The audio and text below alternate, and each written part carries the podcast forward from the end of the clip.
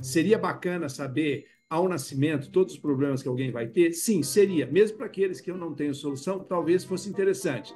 Só que, a hora que você pensa duas vezes nessa possibilidade, você tem que chegar e falar o seguinte: bom, primeiro, o empreendedor que vai desenvolver o sistema de saúde de amanhã, seja ele público, privado ou uma mistura de público com privado, ele vai ter que ter, trabalhar em bases diferentes do que trabalha hoje. Porque hoje, se eu pegar um espertinho que consegue saber quem tem problema mais grave ou menos grave, ou ele vai cobrar mais de quem tem o problema grave, ou pior ainda, ele não vai aceitar. E o que nós queremos é que o empreendedor no futuro, ele frente a um determinado grupo de pessoas, onde a gente vai dizer para ele, que a gente já tem os dados epidemiológicos, de quais são os riscos que vão existir, nós vamos falar, nós vamos te dar ferramentas para você, inclusive, antecipar, estratificar risco, antecipar problemas, e eu quero saber o empreendedor que vai resolver, é, vai oferecer a melhor opção de sistema de saúde, ou seja, para tratar de todos e não para excluir quem tem problema grave ou cobrar mais de quem tem problema grave. Então veja que isso é tão importante quanto descobrir essas novas modalidades é a sociedade desenvolver novos acordos. Neg News, o podcast que prepara você para o futuro.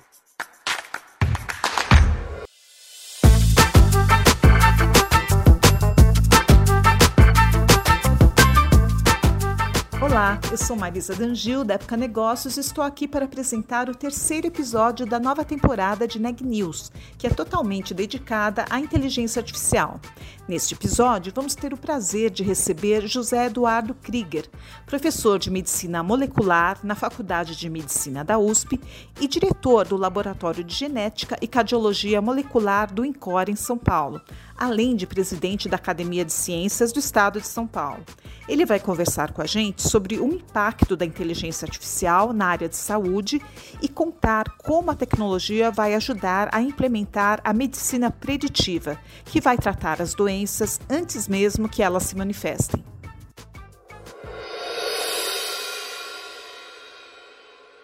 Olá, nós estamos aqui no Neg News com mais um episódio dedicado à inteligência artificial. E hoje a gente tem o prazer de receber aqui o professor José Krieger, que vai falar sobre as aplicações da inteligência artificial na saúde. É, professor, um, um prazer enorme receber é, você aqui com a gente nesse podcast.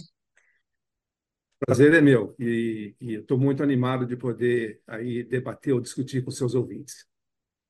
Então, vamos lá. Vamos começar com uma coisa mais geral. Quais são as principais aplicações da inteligência artificial na saúde hoje? De que maneira ela já está ajudando, já está colaborando com, com os médicos, ou para fazer diagnósticos, ou medicina preventiva, exames, enfim, no que, que eh, vocês estão utilizando a inteligência artificial hoje?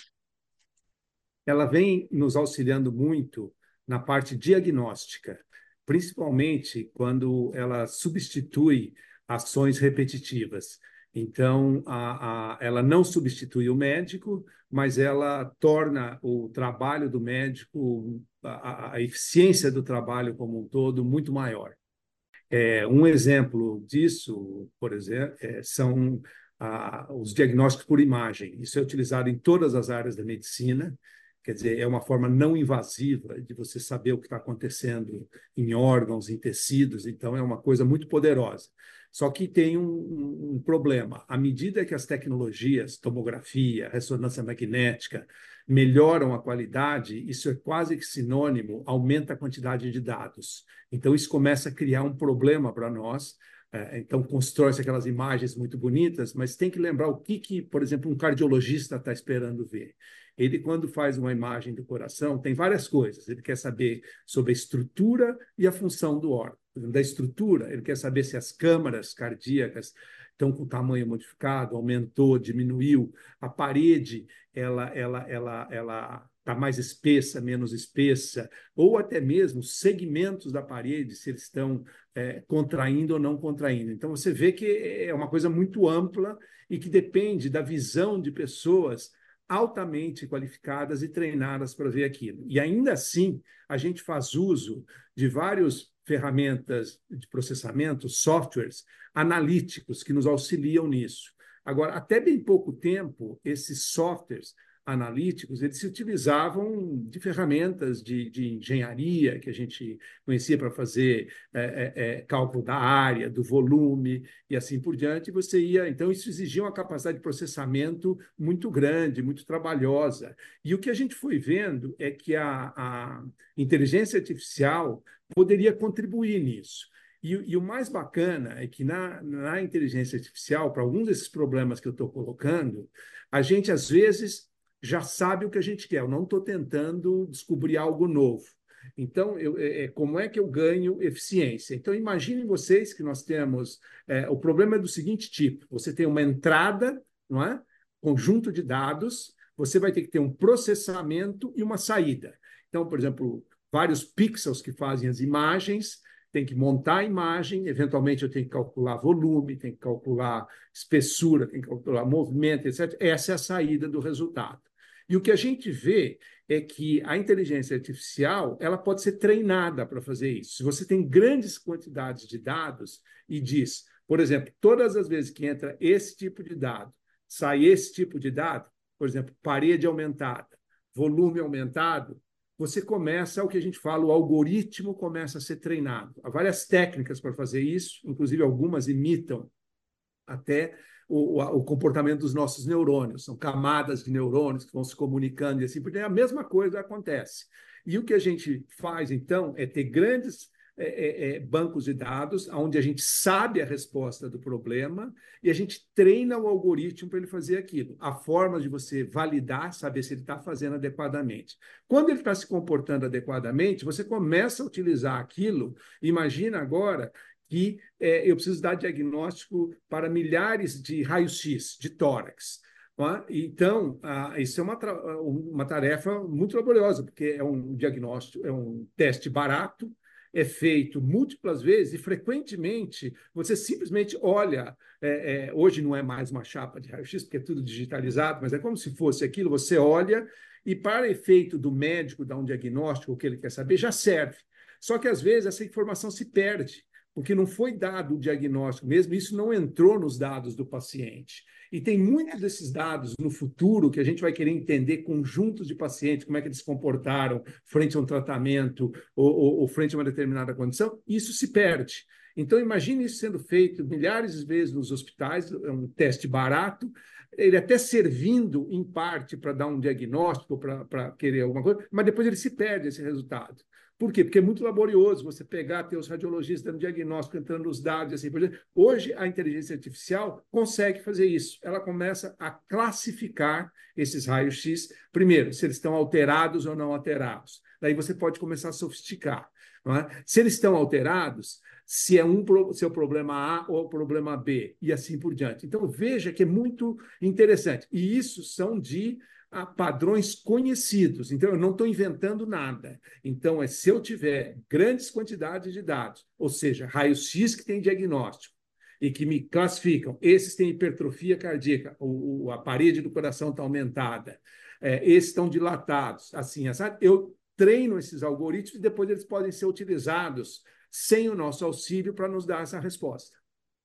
Então, esse é um é. exemplo Tá. que isso vem fazendo. Imagine vocês o trabalho do patologista. O patologista tem que hum. olhar uma série, centenas, milhares de lâminas, seja, por exemplo, na área de neoplasia, seja para dar qualquer diagnóstico alterado. Então, são trabalhos muito laboriosos e que, se você tiver, por exemplo, o auxílio, é, é, é automatização de parte disso, não para substituir, porque ainda no final você vai ter a participação é, é do profissional. Então, não é esse o problema. Agora, um outro exemplo um eletrocardiograma. O eletrocardiograma, de novo, um teste muito barato em medicina, já tem é, décadas que ele está aí, ele é muito útil. Agora, nem sempre você retira tudo que você pode retirar daquele teste, porque você precisa de um especialista.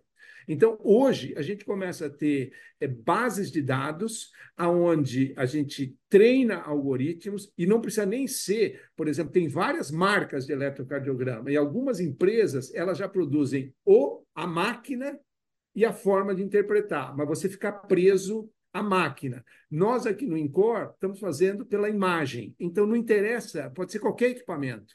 Ele tendo uma imagem, por exemplo, pode, a pessoa pode ter feito o eletrocardiograma lá em Manaus, manda para cá automaticamente, quer dizer, nem precisa ter gente envolvida nisso, ele já está ligado em rede, etc. E o algoritmo já vai dizer se está alterado, não está alterado. Se tem, por exemplo, uma condição que é, é uma emergência médica, que é uma fibrilação atrial, quer dizer, então veja que interessante, eu tenho uma fila de pessoas chegando na sala de emergência. E eu tenho um número limitado de médicos. Por exemplo, eles passaram duas horas, não veio ninguém. Daí a pouco, na última meia hora, chegaram 20 pacientes. E aí, quem que eu atendo primeiro? Quer dizer, como é que eu faço isso? Imagina que todo paciente na emergência aqui do INCOR é submetido ao eletrocardiograma. Você tendo um algoritmo desse, ele pode começar a classificar. Ah, mas ele acerta 100% das vezes? Não necessariamente, e não é esse o ponto, porque ele está classificando só, que ele tá, está nos auxiliando. Então, nós fizemos isso inicialmente com um algoritmo que nós já treinamos aqui, isso já está publicado, já está em uso aqui no INCOR, onde ele separa, primeiro, em três categorias. Ele fala se é normal, se é anormal e dentro do, da categoria de anormal, que tem várias subcategorias, a gente não conseguiu ainda dividir. Mas daí a gente conseguiu essa, que é a fibrilação atrial, que é uma emergência. Então, essa ele já sabe fazer. Então, a gente tem aqui nos monitores do INCOR, aparece verde, normal. Amarelo, anormal, mas não está dizendo o que é. E um subgrupo de anormal é vermelho, que é fibrilação. Então, quer dizer, aquele exemplo que eu te disse, se eu tiver que priorizar, o atendimento, vai ser isso. Ah, então você deu o diagnóstico com inteligência artificial? Não, mas ele trouxe mais um elemento para auxiliar. Dizer, o, o, o, eventualmente o cardiologista vai olhar o eletro e assim por diante. A vantagem é que esse sistema, eu não preciso apertar nenhum botão. Quer dizer, a hora que o técnico fez o exame, o eletrocardiograma, imediatamente eu já tenho o resultado. Vamos pensar do ponto de vista do paciente, só para deixar as coisas mais claras para os nossos ouvintes aqui. Eu sou uma paciente que já tive questões cardíacas, tem, tem que fazer exames regulares, etc. e tal. Como que isso me, me, me, me é, beneficia de alguma maneira? Porque, pelo que eu entendi, existem dois lados da questão. O lado mais individual, de você chegar no hospital e aquele exame ser visto com, com, a, com a ajuda de algoritmo, ser analisado de uma certa maneira, e, outra, e a outra questão são os conjuntos enormes de dados que são usados para determinar padrões e tal, e talvez isso ajude a você diagnosticar o meu caso, ou de, enfim, eu estou supondo que é isso. Quer dizer, eu acho, eu como paciente eu tenho uh, benefícios em dois níveis ali, ou em mais, não sei. Você pode me explicar um pouco? Isso, esse ponto que você colocou é fascinante, porque isso está cada vez tem vários tipos de exemplos que a gente poderia dar, mas eu vou, eu vou trazer para um lado por, é, que é bem interessante por causa da, da gravidade. A insuficiência cardíaca é, é um quadro é muito grave, ele mata mais que a maior parte dos cânceres e, e, e, e num curto espaço de tempo, a despeito da, da, da, dos avanços terapêuticos que houve na, na, na, última década, vamos dizer assim. Bom, o, o que é insuficiência cardíaca? É aquele momento que o coração ele deixa de desempenhar o papel que ele tem, que é ser uma bomba, não é? Quer dizer, que tem que bombar o sangue para os nossos tecidos nas mais diversas condições. Bom, e por que, que isso acontece? Porque existem é, é, diversos tipos de insultos que podem acontecer nesse coração. E, e, como o coração tem uma baixa capacidade regenerativa, ele, a bomba começa a se comprometer, até o ponto que às vezes não tem mais jeito e a única solução é você trocar a bomba, ou seja, um transplante cardíaco.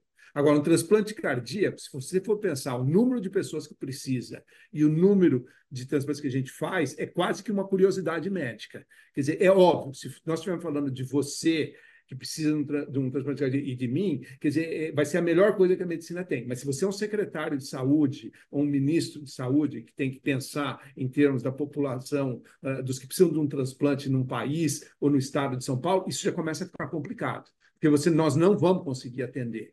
Tá? Então, dito isto, quer dizer, uma das grandes dificuldades é que o transplante cardíaco, ou, a insuficiência cardíaca, ela pode ser causada por várias coisas. Então, por exemplo, é um paciente que tem hipertensão arterial, à medida que o tempo passa, o coração tem que bombar contra uma resistência muito alta, ele começa a, a, a ter problemas até que ele falhe. Você pode ter um infarto do, do miocárdio. Dizer, e aí você mata determinadas células, e se for um número muito grande delas, de novo, o coração vai começar a trabalhar mal, você vai estar tomando remédio, mas com o tempo aquilo não vai dar certo, e de novo, o coração vai começar a dilatar até que ele também vai começar a falhar.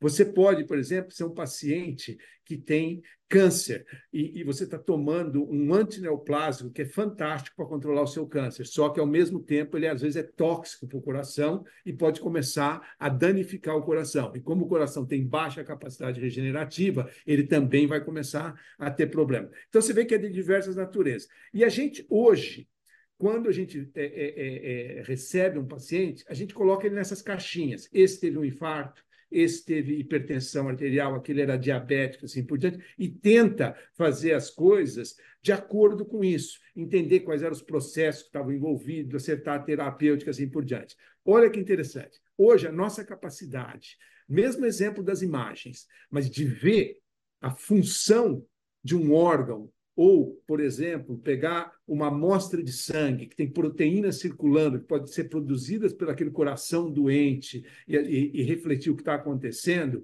Hoje a gente abriu um campo enorme de, de tentar digamos assim, olhar com maior detalhe o, o, o, a, a, nossa biologia. Então, pensa na nossa capacidade de sequenciar o genoma, depois de ver as proteínas, é o tal da proteômica, ou os metabólitos que são produzidos por umas células, ou por conjunto de células, ou por órgãos e assim por diante. Todos esses dados começam a se disponibilizar. Agora, estou falando para um paciente, milhares de dados. Quer dizer, como é que eu integro tudo isso? Eu sou médico, eu chego ali, imagina, às vezes a gente tem dificuldade de pegar só o seu exame de sangue, isso, integrar tudo aquilo e tal. Agora, imagina, eu não estou mais recebendo é, é, algumas dezenas, uma dezena ou duas dezenas de resultados de exame. Eu estou recebendo milhares simultaneamente. O que, que eu faço com aquilo lá? É muito complicado.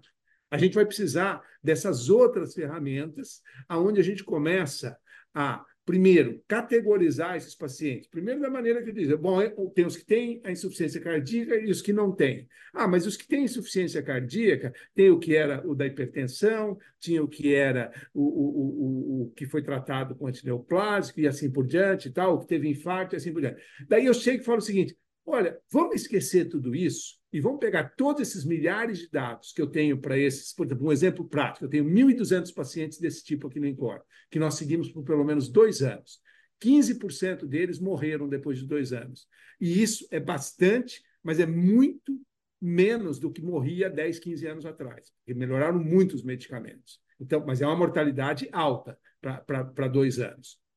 Veja bem, nós pegamos e nós tínhamos seis classificações então, né, dessas doenças. Então, esse grupo é dessa doença, esse é daquele tal. Agora a gente falou assim: esquece tudo isso. Pega todos aqueles dados que a gente tem de proteômica, só de, de, de proteínas que foram dosadas numa amostra de sangue, tem 740. Depois tem da metabolômica, metabólicos que estão no plasma, mais 250. Isso para cada um dos 1.200 pacientes. Daí eu pego a parte da expressão gênica de uma célula que está no sangue. Agora eu estou falando mais 70 mil dados para cada um dos pacientes.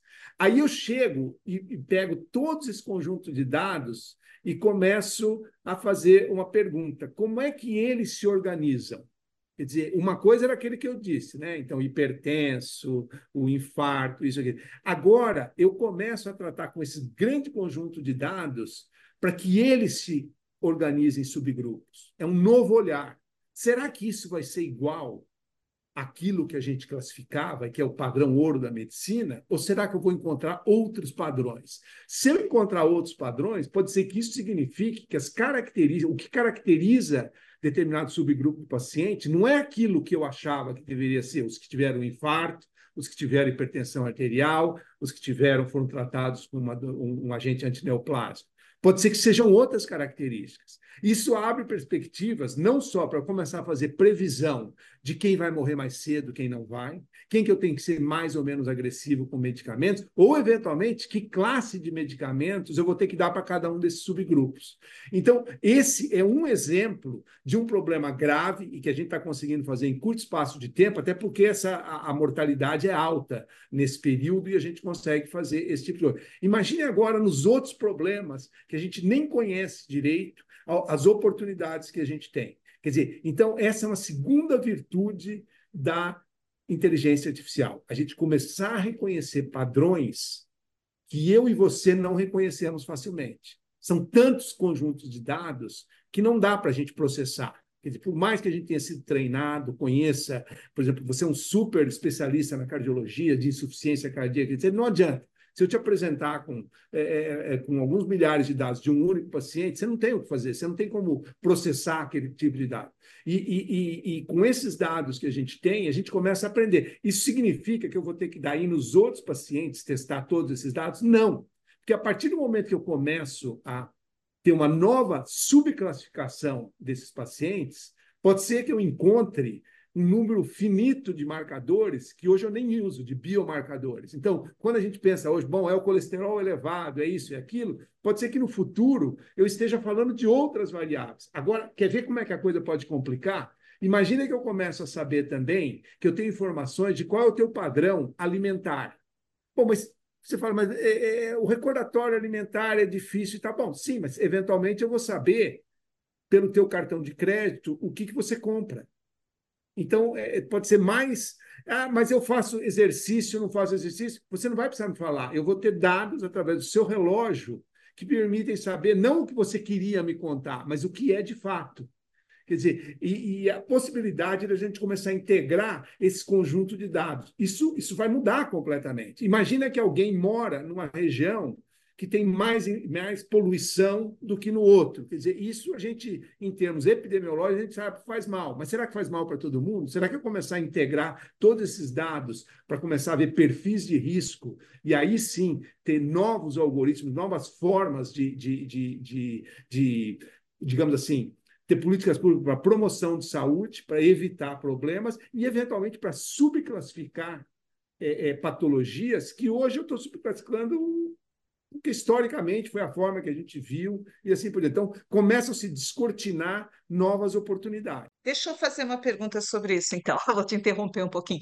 É, eu estava falando do individual, então falando do coletivo agora. Quer dizer, pelo que eu entendi, é, é quando tudo isso estiver funcionando, né, quando a gente tiver é, os dados sendo analisados, sendo processados de uma maneira mais, mais eficiente, ou mais integrada, ou enfim, ou mais avançada, é, vai ser possível prever. Você vai conseguir, em vez de fazer diagnóstico, você vai conseguir prever antes quem vai ter determinadas doenças. Isso seria uma revolução muito grande da medicina. Você acha que a inteligência artificial vai mudar essencialmente o jeito como a medicina é praticada?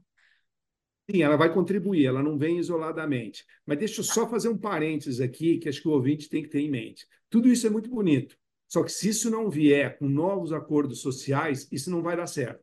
Porque, por exemplo, se você me perguntar hoje, eu sou pesquisador, trabalho na área da saúde e tal, chegar e falar, bom, seria bacana saber ao nascimento todos os problemas que alguém vai ter? Sim, seria. Mesmo para aqueles que eu não tenho solução, talvez fosse interessante. Só que, a hora que você pensa duas vezes nessa possibilidade, você tem que chegar e falar o seguinte: bom, primeiro, o empreendedor que vai desenvolver o sistema de saúde de amanhã, seja ele público, privado ou uma mistura de público com privado, ele vai ter que ter, trabalhar em bases diferentes do que trabalha hoje. Porque hoje, se eu pegar um espertinho consegue saber quem tem problema mais grave ou menos grave, ou ele vai cobrar mais de quem tem o problema grave, ou pior ainda, ele não vai aceitar. E o que nós queremos é que o empreendedor no futuro, ele frente a um determinado grupo de pessoas, aonde a gente vai dizer para ele, que a gente já tem os dados epidemiológicos de quais são os riscos que vão existir, nós vamos falar, nós vamos te dar ferramentas para você inclusive antecipar estratificar risco, antecipar problemas, e eu quero saber o empreendedor que vai resolver, é, vai oferecer a melhor opção de sistema de saúde, ou seja, para tratar de todos, e não para excluir quem tem problema grave ou cobrar mais de quem tem problema grave. Então, veja que isso é tão importante quanto descobrir essas novas modalidades, é a sociedade desenvolver novos acordos. Imagina se daqui a pouco, por causa da loteria da vida, uma pessoa, desde o nascimento, eu sei que ela vai ter uma determinada é, é, é, deficiência, algum determinado problema, ela vai ser excluída do mercado de trabalho, não vai dar certo. Então, é, tudo isso vai ser muito bonito, e eu acho que vai acontecer, mas isso vai exigir que a sociedade é, altere completamente o espaço que os empreendedores vão vir. Então, o grande empreendedor, e que pode ficar rico e tudo, é aquele que vai ter a melhor solução para lidar com um sistema onde eu vou dizer para ele: olha, os riscos são esses aqui e assim por diante. Mas não é para você tirar quem tem alto risco e deixar quem ficar só com o filé mignon, né? Quer dizer, não vai dar. Então, eu só estou insistindo isso porque isso é muito importante. E esse, e esse assunto nem veio à baila ainda. E ele pode comprometer tudo. Pelo seguinte: à medida que essas tecnologias se desenvolvem, nós não sabemos quando ela vai se desenvolver inteiramente, mas já estão tendo alguns exemplos. E se for mal utilizado, a sociedade vai chegar e falar: não, nós vamos ter que regular a, a, a, inteligência artificial assim, essa. E não é a inteligência artificial, nós vamos ter que regular, são os contratos sociais que nós temos vigentes. Quer dizer, como é que nós mesmos, empreendedores e nós, enquanto sociedade, vamos cuidar desses problemas? Então, dito isto, sim, eu acho que há um conjunto, não é só a inteligência artificial, mas é a própria utilização das ômicas. Ômicas, eu falo, tudo isso que a gente consegue ver melhor. Você pensa a estrutura do DNA, mas aquilo é, é estrutural, né? Pensa que tem a, a, a parte funcional, as proteínas, a expressão gênica e tudo. Quer dizer, cada vez mais a gente tem acesso a esse tipo de informação, e isso vai permitir, sim, que eu comece a, um, estratificar risco. Porque você chega hoje e, e, fala assim: olha, eu tenho boas ferramentas de estratificação de risco. Então, isso, inclusive, eu já dei palestras para cardiologistas falando de novos biomarcadores. Eles me perguntaram, mas Krieger, para que, que eu preciso isso? Eu tenho aqui o, o, vários scores de risco que me permitem estratificar. Você vê que mesmo o médico não percebe. Ele consegue estratificar quando eu tenho uma população de doentes. Eu quero saber o seguinte: se eu estiver aqui no, no ambulatório do INCOR, esses algoritmos que nós temos hoje, que não é inteligência artificial, mas são baseadas em, em vários elementos importantes que a gente foi acumulando ao longo dos últimos 50 anos, eu consigo estratificar risco. Um paciente que tem, principalmente cardiovascular, se ele tem é, é, pressão arterial mais alta, LDL mais alto, assim por diante, eu tenho calculadoras que me permitem estratificar quão agressivo eu tenho que ser na medicação, com quão, quão mais frequência ele tem que voltar ou não, estar tá próximo do sistema de saúde. Tudo isso a gente já faz. E aí eu perguntava aos meus colegas, sim, mas eu quero saber se você usar essa calculadora na classe do meu, do meu filho, onde só tem é, garotos de 14, 15 anos, isso não vai funcionar. E esses biomarcadores que nós estamos apresentando, talvez funcionem lá atrás, porque parte deles vem com o nosso DNA. E entender melhor essa equação vai permitir a gente estratificar risco precocemente, antecipar. Então, hoje, tem uma característica, isso de novo, a, a, acho que é importante é, para os ouvintes, é a medicina, que é um espetáculo, ela é reativa.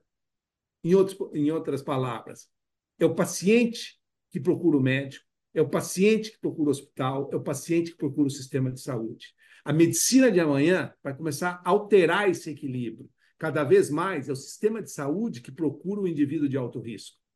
Quer dizer, eu não vou esperar ele ficar doente.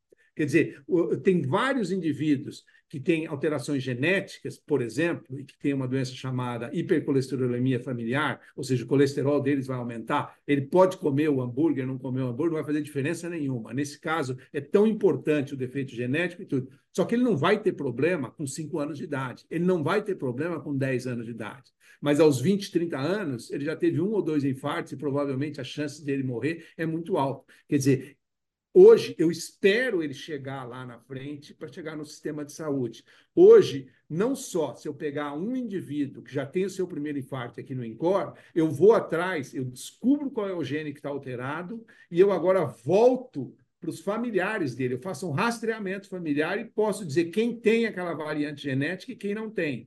Quem tem, tem que ficar próximo do sistema de saúde. E, e tem uma chance de, com medicamentos, é, é, inclusive oferecidos pelo SUS, eu manter esse indivíduo em melhores condições por muito mais tempo. Quer dizer, então, veja a importância da gente conhecer isso precocemente. Olha, eu acho que a conversa poderia ir muito mais longe, mas eu já convido de antemão a voltar um outro dia aqui para a gente continuar conversando um pouco mais.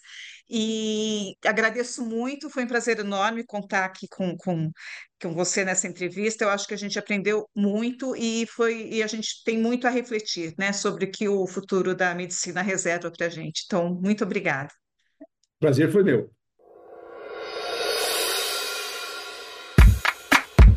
Este podcast é um oferecimento de Época Negócios inspiração para inovar. Ouça, acompanhe, compartilhe e nos siga nas redes sociais.